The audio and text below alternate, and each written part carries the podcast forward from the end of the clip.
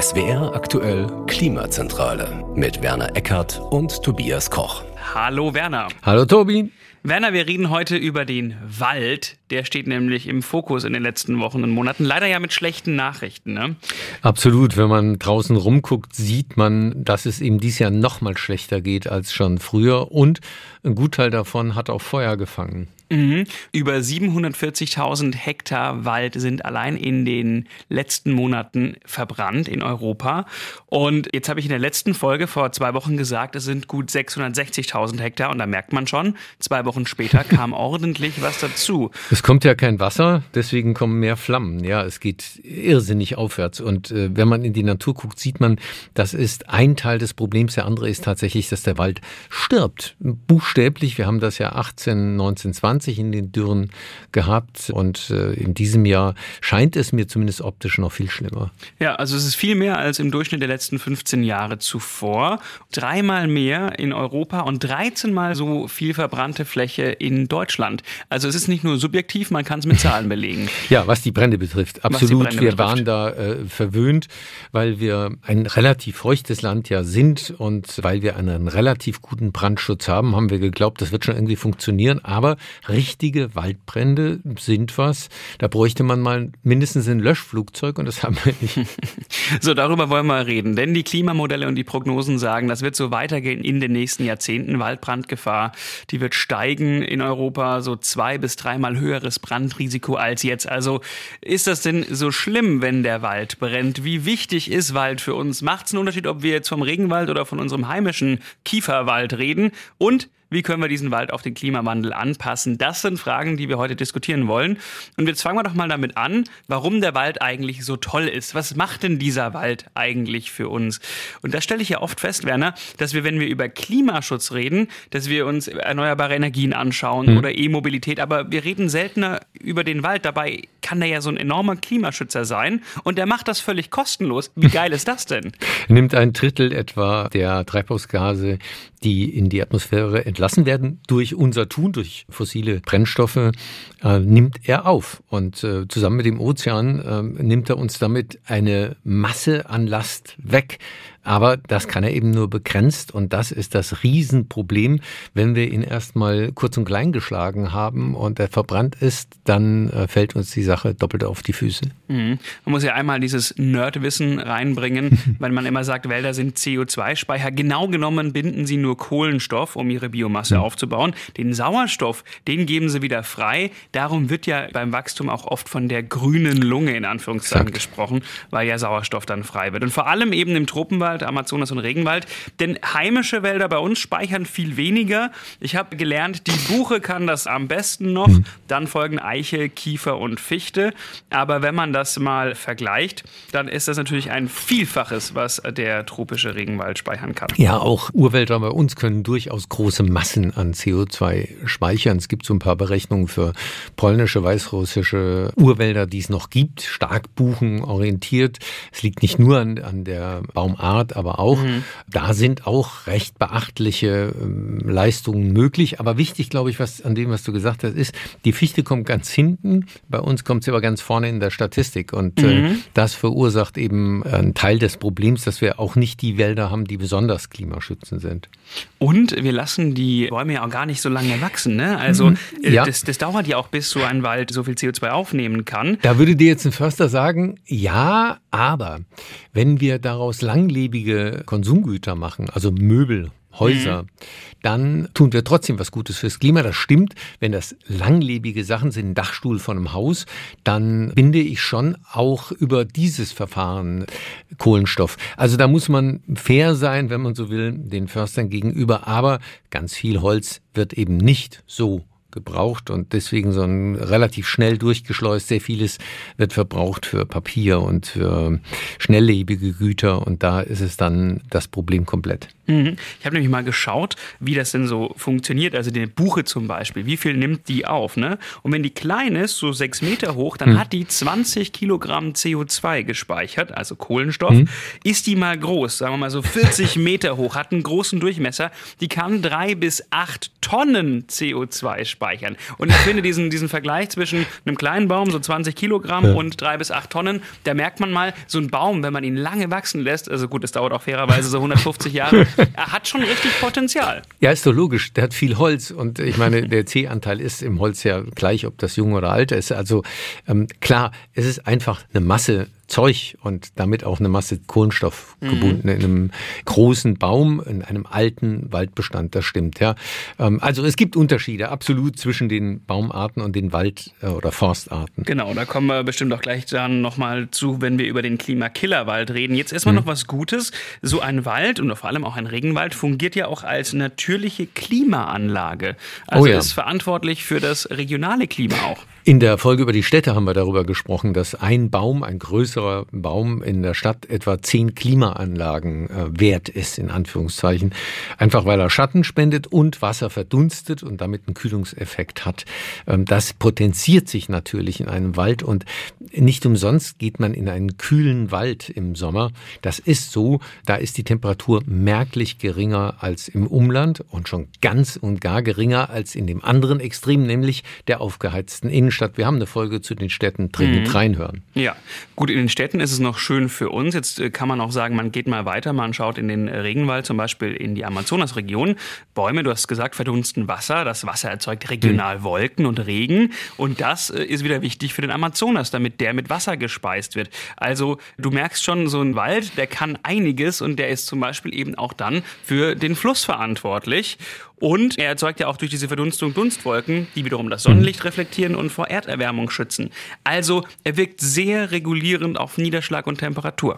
Das ist äh, interessant. Ich bin in, äh, in einer Studie darauf gestoßen, dass wir seit der letzten Eiszeit mhm. weltweit äh, schon ein Drittel der Wälder verloren haben. Das heißt, weltweit auch unter natürlichen Bedingungen, die gibt es ja, diese großen Klimaschwankungen über die Jahrtausende und Zehntausende hin, ähm, ist Wald ohnehin etwas, was auf dem Rückzug war. Und äh, das ist ohnehin schon, wenn man so will, kritisch. Und wir verschärfen das Problem eben jetzt äh, menschengemacht dramatisch. Und mhm. damit stoßen wir den Wald über die Klippe sozusagen. So, dann sind wir nämlich schon bei einem Klimakiller-Aspekt, wenn du schon vom sterbenden Wald mhm. sprichst. Wälder binden Kohlenstoff, haben wir gerade gesagt, verbrennen wir sie oder sie verbrennen einfach, weil der Wald brennt, dann wird der gebundene Kohlenstoff wieder frei. Wenn man da jetzt mal auf die Waldbrände in Europa, also ganz aktuell mhm. schaut, fand ich das wirklich erschreckend. Forschende haben berechnet, wie viel dadurch freigesetzt wurde, zum Beispiel allein in Frankreich. Jetzt von Juni bis zum 11. August, also bis vor zwei Wochen. Das sind? Eine Million Tonnen CO2 mhm. entspricht, weil das ja auch immer abstrakt ist, dem durchschnittlichen jährlichen CO2-Ausstoß von knapp 800.000 Autos. Also mhm. da wird es dann irgendwie, finde ich, sehr konkret für uns, dass so ein Waldbrand auch wirklich direkt fürs Klima eine Auswirkung hat. Na klar, wie gesagt, wenn Holz nicht langlebig äh, ist, dann bindet es den Kohlenstoff auch nicht dauerhaft, sondern wird mhm. freigesetzt. Durch den Brand wird äh, Kohlenstoff freigesetzt. Das ist ein Riesenproblem. Zum einen tatsächlich in, in dem großen Treibhaus Erde, aber offensichtlich auch regional und ganz offensichtlich auch in anderen Luftschichten, tieferen Luftschichten, also in der unteren Stratosphäre zum Beispiel, haben Waldbrände auch Einfluss und zwar dramatisch. Es gibt eine neue Untersuchung über die australischen Waldbrände. Die haben ja in den Jahren, ja, um die Jahreswende 19 auf 20 hat es da ja ganz furchtbare Waldbrände gegeben. Und äh, da gibt es ein Team, was berechnet hat, dass die Aerosole, also der, der Dreck, der Rauch, mhm. der da entstanden ist, tatsächlich die untere Stratosphäre um 0,7 Grad aufgeheizt hat. Und diesen Peak haben die wow. berechnet und das konnte man auch messen. Den hat man also in, in Messprogrammen gesehen, diesen Peak und das ist identisch in der Höhe. Deswegen sind die ziemlich sicher, dass sie jetzt erstmal diesen Mechanismus verstanden haben. Wir verstehen ja vieles von dem, was da abläuft, noch gar nicht richtig und sind immer wieder überrascht, dass es dann schlimmer kommt, als wir uns das eigentlich vorgestellt hätten. Also man muss die Effekte da kumulieren. Es ist nicht nur CO2, was ein Problem darstellt, sondern auch der Rauch kann an der Stelle ein Problem darstellen, obwohl man den eigentlich immer als kühlenden Effekt auf der Agenda hat, stimmt aber nicht. Das ist ja echt ein Superlativ. Also ich brauche mit meinem Fakt jetzt gar nicht mehr kommen, weil ich hatte noch einen CO2-Fakt. Ähm, weltweit gesehen, ne? also wenn man jetzt von Frankreich denkt, nein, nein, Millionen Tonnen CO2, hm. da ist das ja eigentlich gar nichts. Ich habe Daten von der Europäischen Satelliten-Umweltbeobachtungsstelle, CAMS, und laut denen sind letztes Jahr durch nur Hitze- und Dürrebedingte Waldbrände weltweit 1,7 Milliarden Tonnen CO2 freigesetzt okay. worden. Und das ist halt einfach eine riesengroße Zahl. Das ist etwa knapp das Doppelte der deutschen Gesamtemissionen eines Jahres. Und wir sind eine Industriestadt und tun was. Mhm. Also der Weltklimarat schätzt ja, da gibt es ja mittlerweile schon auch so zwei Zahlen. 11 Prozent ist so die konservative, glaube mhm. auch etwas ältere Schätzung. 17 Prozent ist die höhere der globalen CO2-Emissionen gehen auf Entwaldung zurück. Auf und Entwaldung, das sind nicht nur die Brände, muss man nee, genau, sagen. Nee, genau, das sind nicht nur die Brände. Und um das einzuordnen, also ne, wenn wir jetzt von, egal ob 11 oder 17 Prozent sprechen, Flugverkehr liegen wir immer noch so bei circa 3,5 Prozent. Manche sagen sogar 5, aber dann hast du schon mal nochmal mhm. die Einordnung, genau. warum dieses Thema so unglaublich wichtig ist. So, du hast schon gesagt, der Wald brennt nicht nur durch einen Waldbrand, er wird auch gerodet zum Beispiel oder mhm. abgeholzt in den Tropen. Alle sechs Sekunden ein Fußballfeld großes Stück um das sich auch mal irgendwie zu vergegenwärtigen, wird tropischer Regenwald vernichtet, weil wir, und das ist der Hauptgrund, 80 Prozent landwirtschaftliche Nutzfläche brauchen, zum Beispiel für Soja oder Palmöl. Und ich finde es schön, auch nochmal hier einen Vergleich herzustellen. Eine Fußballfeldgroße Fläche Tropenwald bedeutet ungefähr die Speicherung von der Menge, die 60 Deutsche pro Jahr quasi emittieren. auch emittieren. Mhm. Ja, ist eigentlich auch, ähm, man kann es so greifen. Heute viele Zahlen, ich weiß, aber man kann es damit so greifen. Ja, der Wald ist da unter Druck, weil einfach unsere Konsummuster sind, wie sie sind. Also es ist zum einen, hast du gesagt, Landwirtschaft, also gerade die Tierhaltung direkt und indirekt spielt die größte mhm. Rolle. Soja ist ja das eine, das andere ist aber Weide. Das wird oft nicht gesehen, dass Weideland hergestellt werden muss, in Anführungszeichen, indem man entwaldet.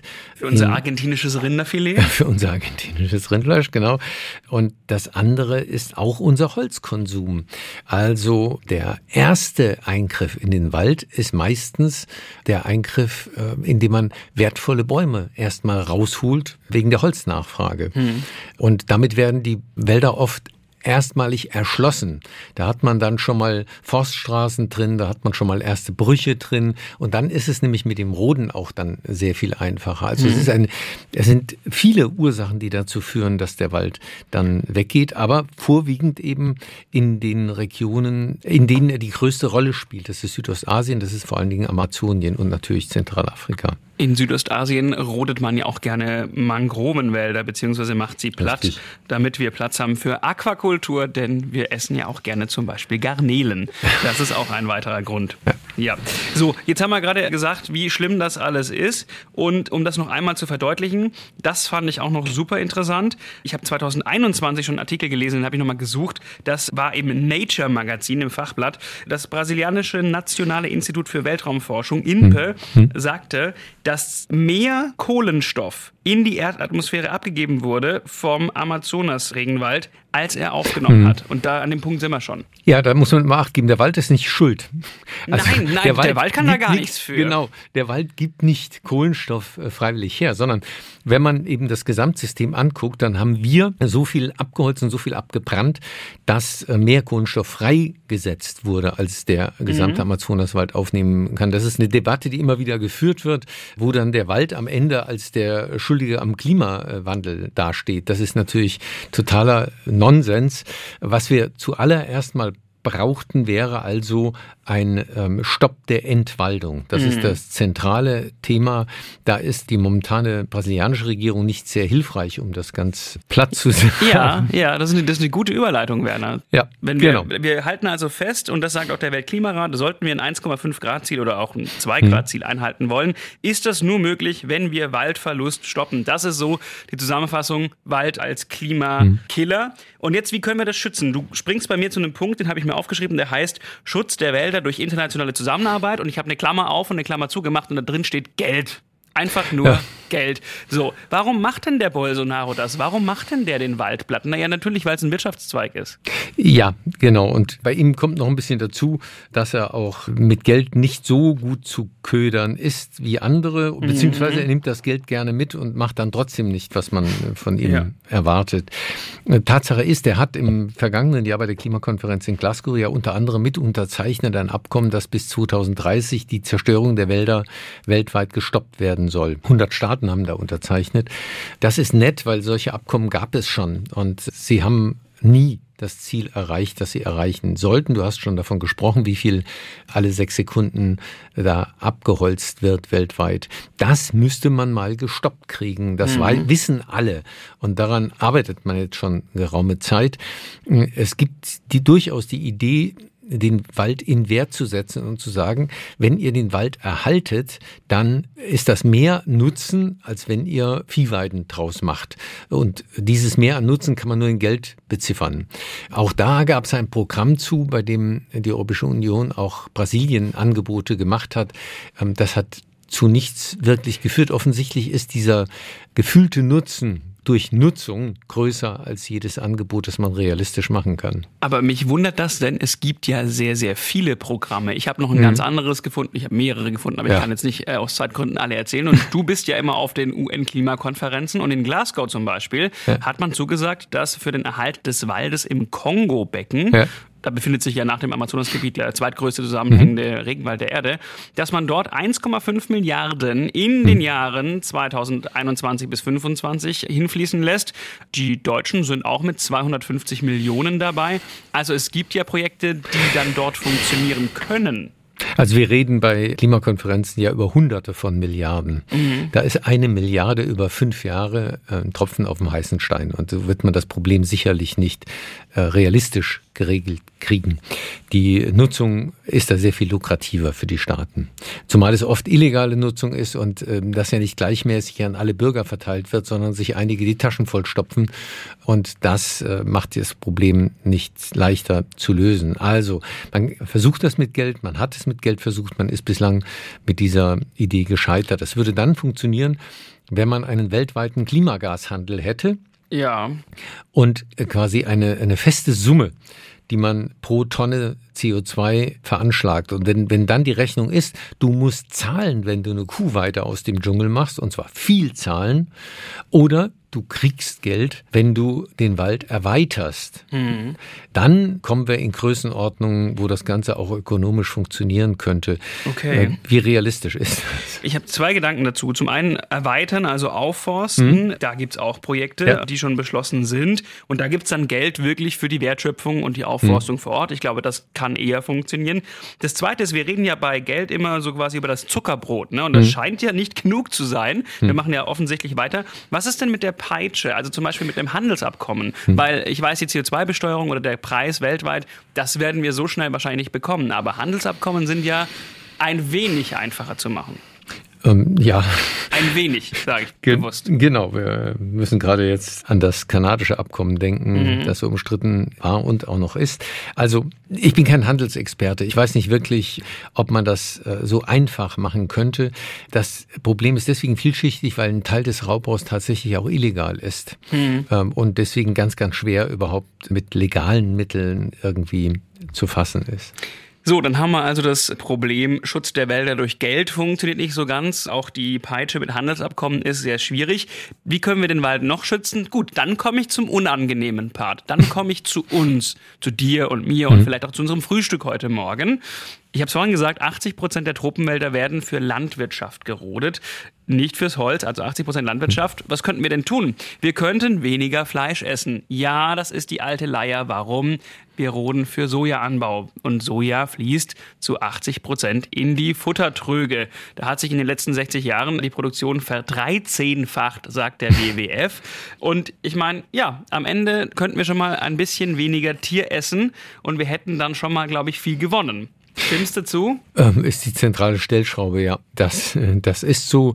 Überhaupt der gesamte Konsum äh, übt natürlich Druck aus. Das gilt mhm. ja auch für Öle und Fette, ähm, Kokosöl, ähm, hast du schon, äh, Palmöl hast du schon genannt. Mhm. Das Problem bei Palmöl ist immer noch, da die Nachfrage so groß ist und die Erträge pro Hektar bei Palmöl hoch sind, ist die Frage, ob das wirklich die schlechteste aller Lösungen ist. Wenn man anderes Öl auf der Fläche produzieren würde, dann hätte man, bräuchte man noch viel mehr Fläche. Also wir sind da in echten Dilemmata drin und wenn wir den Konsum an Öl nicht runterkriegen, dann äh, werden wir auch die Entwaldung wegen Öl nicht runterkriegen. Äh, Gleiches gilt für irgendwie Papier oder Holz. Exakt. Da kann auch ein Siegel drauf sein. Das ja. ist ja schön. Das ist natürlich besser als nichts, aber das heißt nicht, dass ich freigesprochen bin und quasi hm. mir alles leisten kann und alles drucken kann. Hm. Ich glaube, den Verbrauch zu reduzieren, zum Beispiel bei Papier oder ein Recycling-Toilettenpapier zu verwenden, hm. um es jetzt mal ganz konkret zu machen, ist deutlich besser als etwas zu kaufen mit einem Siegel. Also immer noch das papierlose Büro anführen. Ja, papierlose Klo wäre auch was. Äh, so ist es. So. Wie können wir den Wald schützen? Letzter Punkt für mich war natürlich auch ein Aufforsten, ne? mhm. also um jetzt dem Klima was Gutes zu tun. Da haben wir schon vorhin angesprochen, es ist nicht ganz egal, wo das passiert. In einem Quadratkilometer Amazonas-Regenwald sind ca. 20.000 Tonnen Kohlenstoff gespeichert. Zum Vergleich, in einem heimischen Wald sind es etwa 12.000 Tonnen, also ist gerade mal gut die Hälfte. Jetzt ist es so, wir können hier noch keinen Regenwald pflanzen. Du merkst, ich sage noch, ne? Also mhm. schauen wir mal, wie es weitergeht mit den Temperaturen. Ja, ähm, da müsste es jeden Tag äh, regnen und äh, davon sind wir weit entfernt. Ich weiß, ich wollte diesen Witz äh, einfließen lassen. So. Er ist angekommen. so, jetzt haben wir noch ein ganz anderes Problem und mhm. eigentlich einen wichtigen Themenkomplex. Wie können wir den Wald eigentlich auf den Klimawandel vorbereiten, vor allem auch den Wald bei uns? Das ist die große Frage für die äh, Förster momentan und da gibt es tausend Antworten drauf. Das finde ich spannend, je nachdem, was du guckst. Die einen, die äh, den Forst im Blick haben und sagen, ja, Wald ist nicht nur Wald, sondern da muss auch Holz erzeugt werden. Wir brauchen Bauholz und, und, und, weil das immer noch nachhaltiger ist als Beton, was auch immer. Mhm. Da braucht man andere Bäume. Deren Lösung ist überwiegend Douglasie statt Fichte. Ich bring's mal auf den Punkt. Ja, okay. Ähm, und dann gibt es eben die, die sagen, ja, wir brauchen äh, mehr Naturfunktion im Wald, Wasserhaltevermögen, Kühlvermögen, wir haben mhm. darüber gesprochen, dann äh, brauchst du eben mehr naturbelassene Wälder. Der Kompromiss sieht, glaube ich, so aus, dass wir mehr Mischwälder haben. Das ist ja schon Fakt, dass wir mehr ähm, Totholz im Wald drin lassen. Auch das ist schon so, mhm. längst nicht genug. Und insofern sind wir da auf einem Weg, aber ich glaube, wir brauchen mehrere Dinge parallel. Wir werden mehr Flächen brauchen, wo gar kein menschlicher Eingriff ist. Mhm. Und wir werden alle anderen Wege auch gehen müssen. Man sieht, wie komplex das ist, wenn man die Feuerökologen äh, hört in den letzten Wochen. Mhm. Der Professor Goldammer aus Freiburg zum Beispiel, einer der Koryphäen, der sagt, ja, mit dem Totholz, also den vielen toten Stämmen, die gut sind, äh, solange es regnet, weil sie Wasser speichern, mhm. ist das umgekehrt, wenn die erstmal ausgetrocknet sind in einer Dürre, dann sind sie Zunder und äh, dann tragen sie zur Waldbrandgefahr maßgeblich bei. Wie machst du es jetzt richtig? Ja, das ist eine schwierige Frage. Ja, und deswegen glaube ich, wir brauchen eben dann ganz viele verschiedene Lösungen. Wir brauchen Patches, wir brauchen Stücke, in denen man das liegen lässt. Man muss vielleicht in anderen Stellen ausräumen. Goldammer sagt, der hat natürlich äh, als Feuerökologe einen ganz anderen, einseitigen Blick auch auf die Dinge. Der sagt, wir brauchen ganz lichte Wälder, wie im Mittelalter. Alles auf den Stock gesetzt, ein bisschen Bäumchen, dazwischen viel Freiraum, so wie in Australien ein Wald aussieht. Das ist dann besser unter Feueraspekten, Waldbrandaspekten. Ja, aber nicht für Hitze und Trockenstress zum Beispiel. Also ja, eben, eben. Wir werden das ausprobieren müssen, glaube ich. Wir werden das alles mal machen, damit wir eine Chance haben zu gucken, was davon dauerhaft überlebt.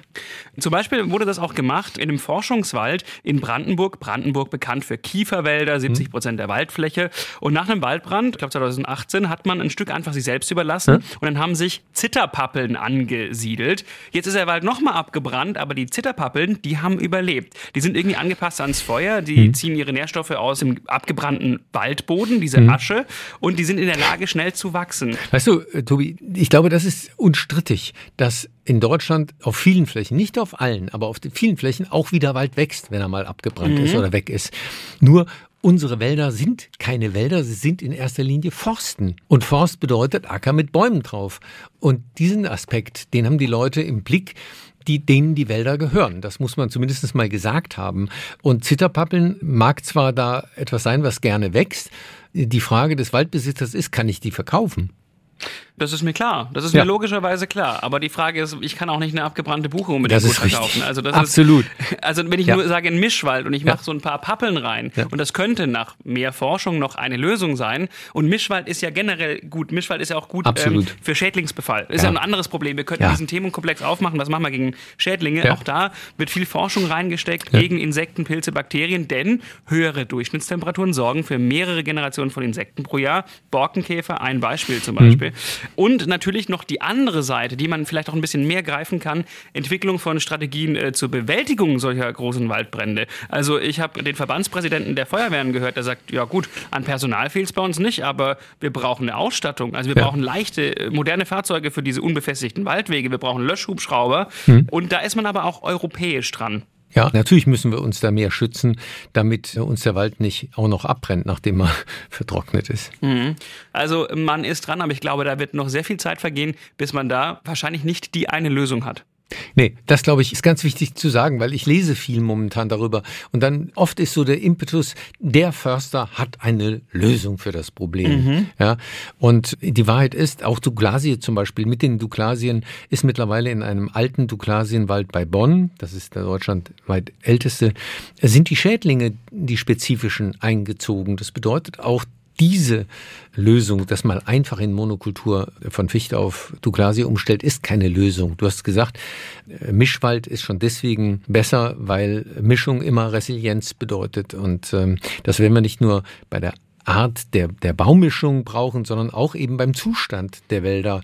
Und die wird vielfältig sein oder sie wird nicht mehr sein. So, ich glaube, das kann man so stehen lassen, wenn man jetzt alle Themenpunkte nochmal zusammenfassen müsste. Ich mach's kurz, Werner. Ein intakter Wald, haben wir gesagt, betreibt ganz allein kostenlos Umwelt- und Klimaschutz. Äh, ein Wald, den wir zerstören oder eben nicht stützen, der wird zum Klimakiller. Und eigentlich ist unsere Aufgabe hier ja relativ simpel. Ne? Wir lassen den Wald mal in Ruhe, zumindest jetzt in den Tropen. Und wir tun hier alles dafür, dass er geschützt wird. Und ein bisschen was müssen wir halt tun dafür. Ne? Nicht jeden Tag ein Steak. Und ich hoffe natürlich, dass du zu Hause Recycling-Toilettenpapier hast, Werner. Ja, für mich ist das gut genug. das ist schön. Wichtig, dass wir alle diese Informationen jetzt noch haben. Ich habe auch welches und sage bis zum nächsten Mal. Tschüss.